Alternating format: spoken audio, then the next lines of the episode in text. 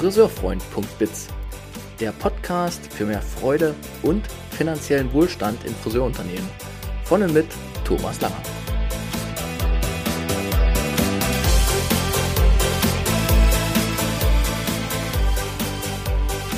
Herzlich willkommen in diesem Podcast speziell für die Friseurbranche. Schön, dass du reinhörst. Ich teile hier Wissen, Erfahrungen und Ideen für eine All-Win-Arbeitskultur in unserer geliebten Friseurwelt. In der heutigen Episode vertiefe ich für euch das Thema Weiterbildungsmanagement. Diese Episode ist Teil 2 äh, einer Mini-Reihe sozusagen, die ich mit der letzten Episode begonnen habe. Wir sprechen heute über die großen Stellschrauben, die ihr für euer Weiterbildungsprogramm 2022 drehen könnt, damit Weiterbildung in 2022 ein All-Win-Projekt für euer ganzes Unternehmen wird.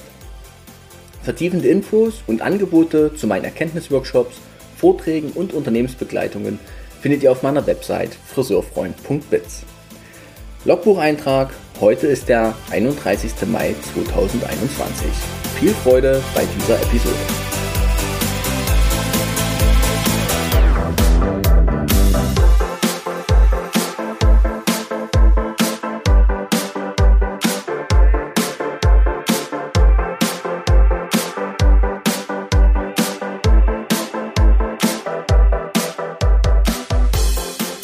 Also einsteigen in den zweiten Teil, Teil Weiterbildungsmanagement. Für alle die, die die Episode 11 noch nicht gehört haben, das ist sozusagen Teil 1 dieser kleinen Mini-Reihe Weiterbildungsmanagement, die bitte ich jetzt hier kurz Pause zu drücken und sich die 11. Episode anzuhören. Dort geht es, in dieser 11. Episode geht es ganz speziell nochmal um die innere Haltung zum Thema Weiterbildung, um verschiedene Themen, also wo kann man Weiterbildung positionieren und was kann es eben wirklich auch bewirken im Unternehmen. Und jetzt in dieser heutigen Folge geht es um diese fünf großen Stellschrauben im Weiterbildungsmanagement, die man drehen kann, damit es eine All-Win-Situation im Unternehmen gibt. Und wenn ich All-Win sage, dann meine ich wirklich, dass alle dadurch gewinnen, dass sich im Unternehmen etwas tut. Und wenn wir Weiterbildungsmanagement neu denken, neu aufsetzen, dann entsteht daraus etwas, wo alle gewinnen. Also der Unternehmer hat was Positives davon, die Teams haben was Positives davon und auch die Salon, äh, Salonleiter, Führungskräfte, Filialleitungen, was auch immer es noch gibt oder welche Ebenen es auch bei euch noch gibt. Also alle sollen gewinnen, wenn ein gutes Weiterbildungsmanagement auf die Bahn gesetzt wird. In dieser Episode habe ich von fünf Stellschrauben schon gesprochen. Und diese fünf Stellschrauben, da tauchen wir jetzt mal hinein. Warum sind es fünf? Vielleicht kennt der eine oder andere von euch den klassischen Management-Kreislauf. Und das ist ja ein unglaublich hilfreiches Tool. Ich erkläre das mal kurz. Beim Management-Kreislauf geht es darum, dass man immer erstmal schaut, was ist mein Ziel. Punkt 1. Punkt 2, man analysiert die Situation. Punkt 3, man geht in die Organisation und Planung. Punkt 4, man gestaltet die Umsetzung. Und Punkt 5, man schaut, ob das, was man getan hat, wirksam war. Also eine positive Kontrolle und feiert natürlich auch die passenden Erfolge. Und an diesem 5-Punkte-Management-Kreislauf lässt sich auch ein Weiterbildungsmanagement sehr gut aufbauen. Gleichzeitig, ich verweise nochmal auf Episode 11, ist mir wichtig, dass alle gewinnen. Ich mache mal einen kurzen Sidestep nochmal. Vielleicht kennt ihr oder der ein oder andere von euch den Gerald Hüther, den Hirnforscher. Für mich ein ja, wichtiger Begleiter auf meinem Weg. Und dieser, dieser Hirnforscher hat mal festgestellt, dass es immer dann etwas Gelingendes gibt, also eine tolle Unternehmenskultur oder auch eine Gesellschaftskultur entsteht, wenn man sich nicht gegenseitig zum Objekt macht. Das heißt, man behandelt sich als Subjekt, als Mensch, man begegnet sich menschlich. Und wenn ich an altes Weiterbildungsmanagement denke, dann denke ich immer, okay, da sagt einer, wie sich jetzt in Zukunft bitte alle Maschinen gleich zu verhalten haben. Und ich glaube, ein gelungenes Weiterbildungsmanagement ist auch eins, was auf Subjekt, also auf Menschlichkeit beruht. Das heißt, alle Menschen, die Teil sind des Systems, des Unternehmens, werden mal befragt, was brauchen wir denn eigentlich? Wo geht's denn hin? Und dann wird auch gemeinsam gestaltet. Also nicht einer sagt und die anderen müssen, sondern wir gestalten die Zukunft des Unternehmens zusammen. Das ist so ein wichtiger Grundsatz auch dieser All-Win-Kultur. Wir steigen ein in die Zielfindung. Wenn ich ein Weiterbildungsmanagement aufsetze, wir machen es am Beispiel 2022. Ja, ist noch ein halbes Jahr hin, aber gleichzeitig ist es auch gar nicht mehr so lang. Und wenn ich das jetzt mal anfange vorzudenken, vorzubereiten, dann wird da auch was anderes entstehen, als wenn ich es im Dezember übers Knie breche. Ja. Wenn ich also ein Unternehmensziel für das Jahr 2022 finden möchte, wie mache ich das? Jetzt an euch als Unternehmer, die mir zuhören. Na klar, ich kann mich in eine ruhige Ecke setzen und kann mal in mich reinhorchen und sage, okay, ich brauche mehr Umsatz. Und dann rufe ich das mal eben als Ziel aus. Ist eine Möglichkeit. Ist aber auch ein bisschen kleine, naja, die alte Variante. Möglichkeit 2 wäre, wir nehmen mal alle am System Beteiligten. Das heißt, eine Auswahl von Mitarbeitern, eine Auswahl von Salonleitern, eine Auswahl von Trainern, die ich in meinem Unternehmen beschäftige, vielleicht aber auch ein paar Kunden, die dazugehören, ne? also die in meinem Unternehmen gut äh, besuchen und regelmäßig besuchen. Und nehme diese Menschen zusammen in einen Raum, in ein Meeting, meine wirklich gerne mit Abstand, ne, den Bedingungen entsprechend oder auch per Zoom und fange an, mit denen mal darüber zu reden, ko-kreativ ein Unternehmensziel zu finden. Dein Unternehmensziel sollte ja für alle smart sein. Und smart, auch das nochmal so eine kleine äh, Eselsbrücke. Smart steht für eine, äh, eine Zielbeschreibung. Also das S für, es sollte ein spezifisches Ziel sein. M für messbar, wir wollen ja gucken, ob wir es erreicht haben. A für attraktiv, es muss also allen Beteiligten gefallen und nicht nur einem. Realistisch sollte es noch sein, dafür steht das R. Und terminiert, also bis wann wollen wir es erreicht haben. Und wenn ein Ziel diese Bedingungen erfüllt, dann hat es auch eine gute Chance, dass es umgesetzt oder erreicht wird. Und wenn ich eben es auch schaffe, dass alle involvierten Beteiligten mitsprechen bei dieser Zielfindung, dann habe ich auch eine gute Chance, dass alle diesen Weg mit Freude mitlaufen. Natürlich ist der Kunde im Zielfindungsprozess einfach ein, ja, ein, ein, ein Kompass sozusagen, ein Richtungsweiser, damit wir nicht uns verrennen und unsere Kunden vergessen. Denn immerhin tun wir das ja alles für die Kunden und die Kunden bezahlen ja auch all, all unsere Gehälter. Gleichzeitig sollten wir aber die Salonleiter und die Mitarbeiter auf jeden Fall in so eine Unternehmenszielfindung mit einfügen. Denn ko-kreativ, also viele Gehirne vernetzt, kann man einfach mehr schaffen, mehr erdenken und wird Wege finden und auch Lösungen, die alle mitgehen wollen. Das war große Stellschraube 1, Zielfindung. Auch dazu, ich weiß, da gibt es immer noch ganz, ganz viel mehr zu sagen, aber das ist natürlich auch mein berufliches äh, Feld, in dem ich mich bewege. Und eine, ein gutes Unternehmensziel zu finden, da kann man sich gerne mal mit einem Unternehmer ein oder sogar zwei Tage zusammensetzen und eben solche Prozesse gestalten, damit was wirklich Dynamisches entsteht. Hier also erstmal in Kürze diese Stellschraube beschrieben. Stellschraube 2. Wir analysieren jetzt die Situation. Und wenn ich von Analyse spreche, dann meine ich auch Zahlen analysieren. Also wir müssen natürlich mal schauen, welche Zahlen müssen wir denn in Balance bringen oder auch heben, damit wir die Basis unserer wirtschaftlichen Existenz nicht gefährden. Das ist von elementarer Bedeutung. Ein Unternehmen will natürlich Gewinne erwirtschaften, will etwas, ja, etwas erschaffen. Ja. Es will vor allem etwas unternehmen. Ja. Und wir sollten auch mal auf unsere Kunden wieder schauen, nämlich wie, was, was wollen denn unsere Kunden eigentlich hauptsächlich von uns? Also, was sind die meistgebuchtesten Dienstleistungen? Wofür kommen sie gerne? Wo geben sie bei uns hier das meiste Geld aus? In welche Richtung haben wir uns gegenüber unseren Kunden schon positioniert? Und wollen wir in diese Richtung uns wirklich weiterentwickeln? Ja? Also auch da Analyse in Richtung Kundenseite. Und natürlich auch die Analyse im Gespräch mit allen beteiligten Menschen. Und damit meine ich diese einfache Frage, schön, dass ihr alle da seid, was braucht ihr, damit wir unser Ziel gemeinsam freudvoll erreichen? Ja? Und wenn man da mal mit verschiedensten Menschen im Unternehmen spricht, also angenommen, ihr habt ein Team von 10 Leuten oder auch 200 von mir aus, dann habt ihr eine Auswahl von euren Mitarbeitern und sprecht mal mit denen, was brauchen die? Liebe Unternehmer, wenn ihr mir jetzt zuhört, die Teams, die sind wirklich an der Quelle zum Kunden, also direkt an der Basis. Und die wissen sehr genau, was ihnen fehlt, damit sie wirklich noch mehr Freude in ihrem Alltag entwickeln und verbreiten können.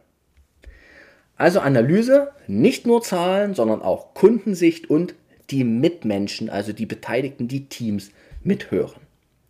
Das war kleiner Input zum zweiten Punkt Analyse. Dritter Punkt Organisation und Planung. Ich habe also jetzt mein Ziel, ich weiß, was meine Mitarbeiter brauchen, in welche Richtung wir die Zahlen bewegen wollen und jetzt geht es in die Organisation und Planung. Und da sagt, frage ich mich zuallererst mal, ich möchte ja Seminare, Workshops organisieren, welchen Nutzen sollen diese Seminare denn wirklich haben? Und das ist jetzt ein bisschen wie beim Friseur selbst. Ich kann mich jetzt natürlich hinstellen oder, oder, dahin gehen und sagen, ich blätter mal durch den Katalog und hoffe, es gibt da Workshops, die genau auf meins passen. Dann ist es auch gut, dann buche ich diese Workshops. Oder aber ich gucke erstmal ganz genau, was braucht also mein Unternehmen, was brauchen meine Mitarbeiter und was wollen meine Kunden auch noch mehr von uns sehen. Und wenn ich diese Nutzen definiert habe, dann kann ich auch die Themen meiner Workshops mal definieren, die Inhalte, die ich vermitteln möchte. Das macht man am besten mit jemandem, der sich auskennt. Also in so einem Fall kann man zum Beispiel mich fragen, okay, was, was für Inhalte müssen denn jetzt rein, damit mein Team die Preise besser akzeptiert? Oder was für Inhalte brauchen wir denn, damit Beratung wirklich wahrnehmbar gelingt? Was können wir denn tun, damit wahrnehmbare, wahrnehmbare Qualität beim Endverbraucher ankommt und so? Also diese Inhalte, da kann man sich sehr gut beraten lassen, gibt es viele fähige Menschen in unserer Branche. Und dann wählt man natürlich auch noch den Trainer aus. Und ähm, ich sage das jetzt nochmal so ganz bewusst. Der Trainer ist das vermittelnde Element der neuen Information. Und es geht aber beim Trainer nicht nur um hohes Wissen, was er hat, sondern es geht natürlich auch um den Zugang zu den Menschen.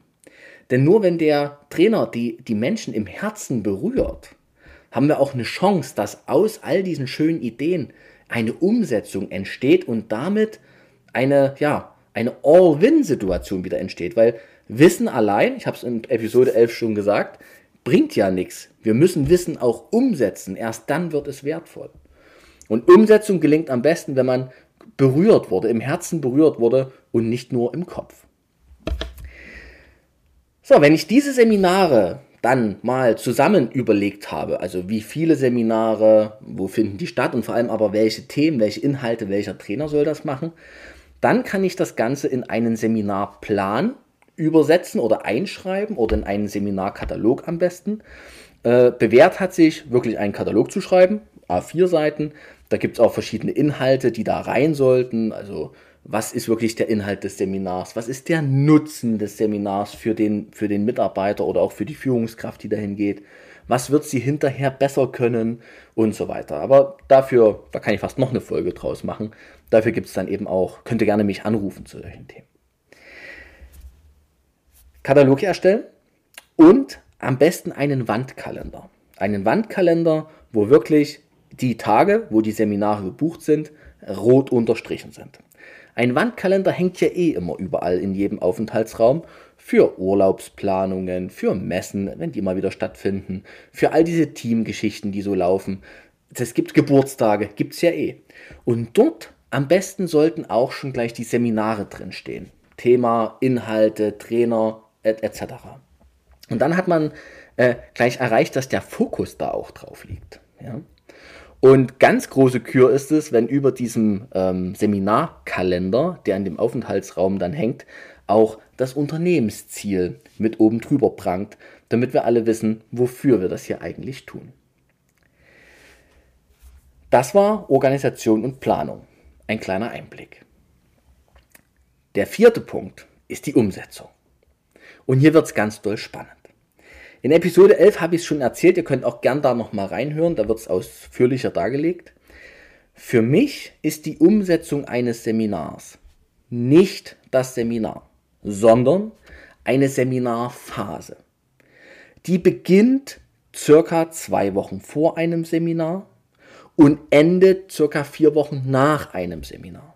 In diesen sechs Wochen beginnt oder äh, nicht beginnt, gestaltet sich Umsetzung. Wenn sich die Teilnehmer also dann bei den Seminaren angemeldet haben, über den Seminarkatalog und den Seminarkalender, dann beginnt diese sechs Wochen Phase. Und in diesen sechs Wochen gibt es vier Schritte, die es vereinfachen und äh, ja, ich sag mal, dynamischer machen, dass Umsetzung entsteht. Diese vier Schritte beginnen natürlich mit Schritt 1 und das ist ein Entfaltungsgespräch. Das heißt, ich setze mich mit dem Mitarbeiter, mit dem Teilnehmer mal beim ruhigen Kaffee gemütlich hin und spreche mal mit ihm darüber, wofür er sich denn zum Seminar angemeldet hat, was sein eigenes Ziel ist, was seine Intention dafür ist, was er für einen Fokus setzen möchte in der Zeit nach dem Seminar. Also was möchte er denn? Möchte er wirklich Balayages machen oder ähm, möchte er sich auf Blond fokussieren? Was ist es, was er eigentlich möchte? Ja? Also machen wir es mal am Beispiel Balayage. Er hat sich also zum Balayage-Seminar angemeldet. Was möchte er denn danach dann damit tun mit diesem Wissen? Und man kann natürlich auch in diesem Gespräch mal qualitative und quantitative Ziele bestimmen, also auch mal eine Zahl festlegen. Ja, ich möchte nach diesem Seminar mich auf Balayage richtig dick fokussieren. Ich möchte qualitativ da richtig besser werden, so gut wie Person XY und möchte mindestens fünf Balayages pro Woche machen und ein, ich sage es mal, 10% meines Umsatzes damit erwirtschaften. Und ich möchte sogar mehr Umsatz erwirtschaften, weil ich möchte auch gerne noch ein bisschen mehr Geld verdienen in meinem Friseurhandwerk. Also all das kann man mal in einem Entfaltungsgespräch zwei Wochen vor dem Workshop äh, wirklich besprechen gemeinsam. Und glaubt mir, wer diesen Schritt tut, wer dieses Entfaltungsgespräch führt, der potenziert die Dynamik, die die Umsetzung dann hinterher mit sich bringt. Der zweite Punkt in diesen sechs Wochen ist, noch vor dem Seminar, dass man im Salon mal klärt, ist eigentlich alles ähm, da, damit Teilnehmer XY dann am Seminar, wenn er nach dem Seminar wiederkommt, auch direkt starten kann. Ist alles da an Material? Sind die Kunden vorhanden? Oder ist die Woche nach dem Seminar gefüllt mit Kurzhaarschnitten? Ja? Ist das Team involviert? Weiß das Team, dass äh, Person XY zum Balayage-Seminar geht und hinterher freudevoll das Neue umsetzen möchte und da bitte auch nicht gebremst werden will? Ja? Haben wir vielleicht auch einen Paten schon definiert, der die Unterstützung dann mit begleitet? Also vielleicht der beste Balayage-Kollege, ähm, der im Team schon da ist, der dann eben den bald zweitbesten mit an die Hand nimmt. Ja?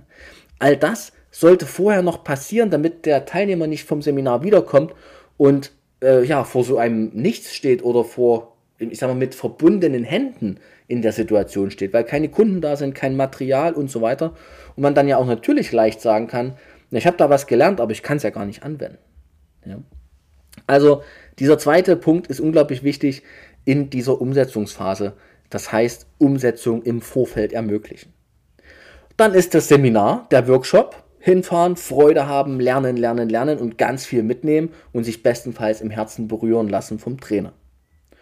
Und dann kommt schon Punkt 4. Und Punkt 4, das sind diese vier Wochen nach dem Seminar, wo es jetzt darum geht, Umsetzung zu begleiten. Das heißt, der Pate ist mit aktiv und unterstützt bei Balayages. Kunden sind im Buch ja eingetragen, gern mit ein bisschen mehr Zeitpuffer, damit man in Ruhe die neuen Techniken probieren kann. Regelmäßig, vielleicht einmal die Woche, spricht die Führungskraft mit dem Teilnehmer, mit dem Mitarbeiter. Mensch, wie läuft's denn bei dir? Kommst du voran? Äh, hat dir das Wissen was gebracht? Fehlt dir noch was? Ja? Zwischenergebnisse werden gewertschätzt. Du hast aber heute einen genialen Balayage dahin gezaubert. Mega. Und hast du gesehen, dass die Kundin gerade schmerzfrei 300 Euro bezahlt hat für deine Dienstleistung? Das ist mega. Wertschätzung, darauf folgt meist Wertschöpfung. Vielleicht kennt ihr den Satz schon.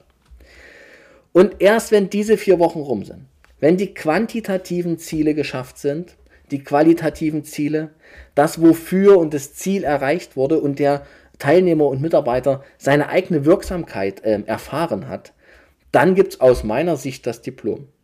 Dann gibt es diese Auszeichnung, weil dann ist eine Seminarphase abgeschlossen und dann hat sie es wirklich ja sozusagen auch schon All-Win gelohnt. Die Kunden sind glücklicher, der Mitarbeiter ist happy, der Unternehmer hat was davon gehabt und das Team ist wahrscheinlich auch noch begeistert, weil es gemerkt hat, Mensch, hier geht richtig was voran in unserer Truppe. Und jetzt kommen wir im Management-Kreislauf, also nochmal zurück zu der großen äh, Zahl. Da sind wir jetzt bei Punkt 5. Da geht es um das Thema Wirkung erfassen und Kontrolle. Das heißt, ermöglichen, dass wir Erfolge feiern können. Wenn man als Salonleiter dann merkt, es hat sich hier was getan, es hat sich eine Zahl verbessert, es hat sich eine Teamkultur verbessert, es hat sich eine Qualität verbessert, dann ist das eure Aufgabe, liebe Salonleiter, alle, die mir jetzt zuhören, das sichtbar zu machen. Viele, viele Teams machen einen unglaublich tollen Job, entwickeln sich weiter, gehen voran, machen jeden Tag richtig Meter und es bleibt so unsichtbar. Wenn ihr wollt, dass eure Mitarbeiter mit Freude sich weiterentwickeln und Power, jeden Tag neu Power geben, dann sollten sie auch spüren und sichtbar haben, dass sie Erfolg haben mit dem, was sie tun. Heißt für euch, einmal im Monat, liebe Salonleiter und auch gern jeder Mitarbeiter selbst, guckt mal rein, vergleicht mal eure Ergebnisse. Wo habt ihr euch verbessert? Was ist wirklich besser geworden durch euren Einsatz? Und dann macht die Pulle Sekt auf, trinkt, stoßt gemeinsam an, trinkt die Gläslein aus und feiert euch, weil es ist eure Wirksamkeit, die hier zum Tragen gekommen ist. Das waren jetzt 22 Minuten, glaube ich, ähm, sagt zumindest hier mein Programm. Ganz geballt und verdichtet, wie ein Weiterbildungsmanagement abläuft. Anhand des großen Managementkreislaufes ein Ziel definieren, eine Analyse machen, Organisation und Planung Umsetzung und dann eben Wirksamkeit kontrollieren. Anhand diesem Kreislauf sind wir jetzt durch die Weiterbildungsaufbau, äh, Weiterbildungsprogrammaufbau durchgesurft. Ge, äh, und ich habe euch möglichst viele Infos hier reingehört. Mir wird gerade selber klar, ähm, wer das vertiefen möchte, das Thema, hört gern den Podcast nochmal, macht euch Notizen. Ich habe gerade ganz, ganz viel hier reingegeben. Ähm, da ist schon viel für euch dabei. Wer für 2022 einen eigenen Weiterbildungsplan aufbauen will, der wirklich was bewirkt, der was bringt, schreibt mir einfach. Ich mache das so unglaublich gern, weil ich weiß, wie wertvoll Weiterbildung ist und ähm, was das kann. Und wenn man das gut macht, ein Weiterbildungsprogramm für ein Jahr aufsetzen, dann entsteht eine All-Win-Situation. Alle haben was davon. Führungskräfte, Unternehmer, Teams, Kunden, alle. Und damit habt ihr natürlich ein mega Dynamik, eine Megadynamik in eurem Salon, in eurem Team. Ja, ihr Lieben, das war's schon. Weiterbildungsmanagement, das war Teil 2. Und ja, meine kleine Schaffenspause ist jetzt auch vorbei. Das heißt, jetzt kommen wieder regelmäßig die Podcasts eingeflogen und ich werde mich weiter mit dem Thema All-Win in Friseurunternehmen beschäftigen und befassen. Und ihr könnt euch schon auf die nächste Podcast-Folge freuen. Auch da ist wieder ein spannendes Thema dabei. Und wenn diese Episode oder auch die anderen für euch hilfreich waren, dann kennt ihr vielleicht auch jemanden, für den das auch hilfreich wäre. Und dann teilt bitte einfach diese Episoden, bringt es in die Welt hinaus. Denn ihr wisst ja, ich möchte mit diesem Podcast dafür sorgen, dass wir eine gelingende Friseur-Arbeitskultur haben, wo alle gewinnen und alle Freude dran haben. Je mehr Menschen davon wissen und je mehr Menschen das Wissen umsetzen, umso besser für uns alle. Ich bedanke mich für eure Aufmerksamkeit und wünsche euch jetzt viel Freude bei der Umsetzung dieses neuen Wissens. Wissen ist erst wertvoll, wenn man es anwendet. In diesem Sinne, macht's gut, ihr Lieben. Tschüss.